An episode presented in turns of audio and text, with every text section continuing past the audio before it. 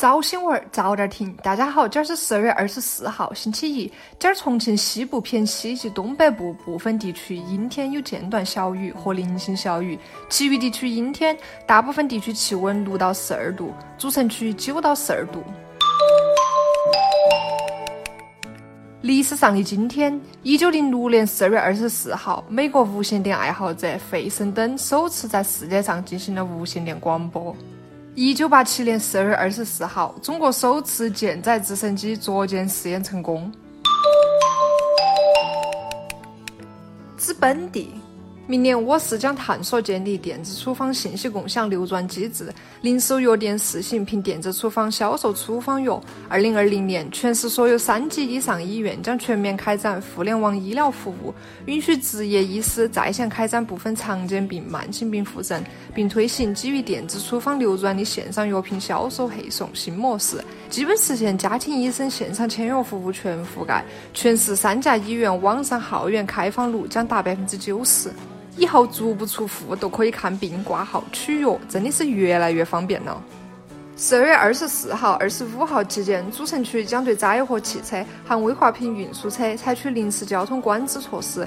主城区所有持证通行货车十四点到第二天凌晨两点禁止通行管控区域和路段；无通行证货车每天七点到第二天凌晨两点禁止通行管控区域和路段。此外，十二月二十四号、二十五号，渝中区解放碑步行街、时代田街、江北区观音桥步行街、沙坪坝区三峡广场等商圈，十八点到第二天凌晨两点将采取交通管制措施，限制车辆进入。十二月二十六号是黄小芳父母结婚三十周年纪念日，因为想送父母一件特别的礼物，川美国华系毕业的黄小芳手绘出了一本一百多页的家庭漫画。还原出了一家人三十年来幸福的点点滴滴。他说，绘出那本家庭漫画是希望帮父母能够找回曾经的记忆，礼轻情意重。姐觉得礼物不需要好贵重，有心有情都是最好的礼物。最近，九龙坡区杨家坪西郊支路附近，一辆越野车在倒车的时候突然失控，接连撞击行人和车辆，致一人受伤。随后，警方公布调查结果，那起事故竟跟女司机的着装和驾驶姿势有关。原来，事发时该女子脚上穿的是皮靴，对踝关节的限制非常大，影响了驾驶操作。而且，当时该女子还因将座位调整得太靠前，导致了活动受限。爱美的女士可以在车上备一双适合驾驶的平底鞋，那样子都可以兼顾美丽和安全了。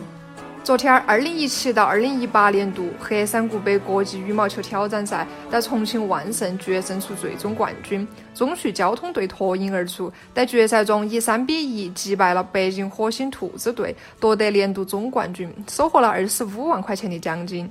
据了解，该项赛事今年有八十支球队，一千六百人参加，目前已经成为了国内奖金最高、规模最大、影响力最广的业余羽毛球比赛。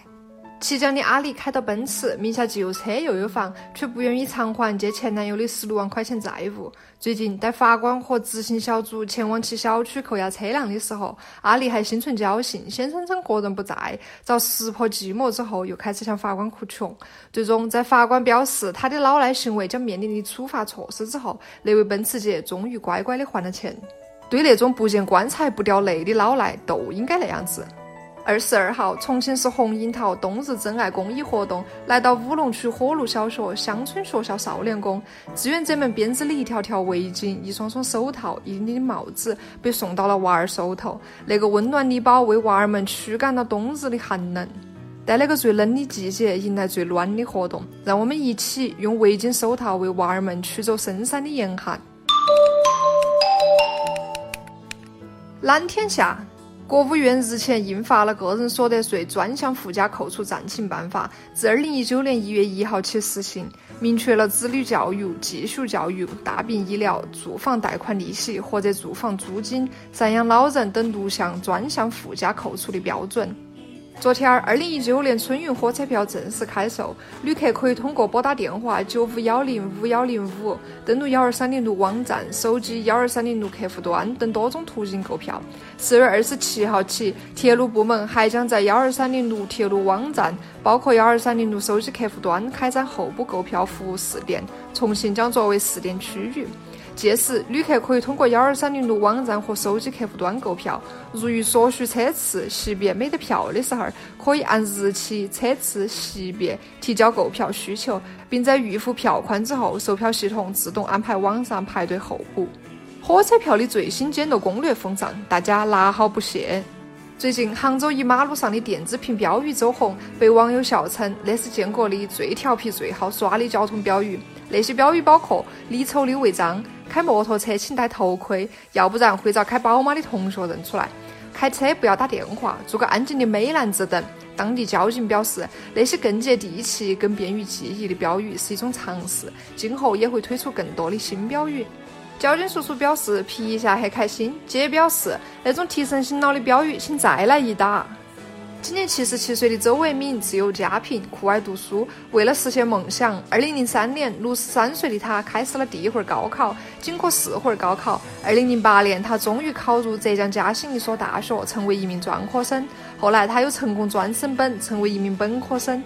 毕业之后，周伟敏又参加考研。今年十二月二十二号，周爷爷迎来了他人生中第六回研究生考试。他说：“个人人生最大的乐趣都是不断的学习，学习再学习，真的是活到老学到老的典范呐！”看了周爷爷的故事，你还有啥子理由不努力学习呀？最近，欧洲百万大乐透开奖，英国一男子集中了价值七千六百万英镑的大奖。合计大概六点六亿块人民币，但开奖之后大奖得主迟迟未现身，直到上个星期五，五十一岁的男子安德鲁克拉克才前去领奖。原来安德鲁有购买彩票但不核对彩票的习惯，击中大奖的那张彩票也遭他随手扔进了货车里头。直到开奖六个星期之后，发现没得人认领大奖，他才开始核对彩票信息，并发现个人中了奖。那位哥，你的心真的好大哟！姐已经准备好去货车里头翻一下，看哈有没得无人认领的彩票了。吹夸夸，上期话题回顾。最近，杭州一老师在课堂上准备用白蜡烛做材料的沉浮实验，然而三年级全班百分之九十五的同学不晓得白蜡烛。对此，你啷个看？你觉得娃儿们需要了解老物件不啊？一口一个胖子。感兴趣的娃儿会主动了解老物件吧？关键是那个实验的目的是让学生形象直观地了解一个抽象原理。拿一个大多数娃儿不了解的东西，啷个能帮助娃儿理解呀？娃呃呃，像化学课那样的理科课堂，还是需要紧跟科学的发展，课本也还是需要时常更新，同学们才能学到最新的知识啊！传统文化那些，完全可以摆在一些文科的科目里头嘛。住在第五季节。不管时代啷个变，那些都是历史的见证，都是知识，不能强求所有人都了解。但是我觉得，对于不了解的娃儿来说，那也是一大遗憾吧。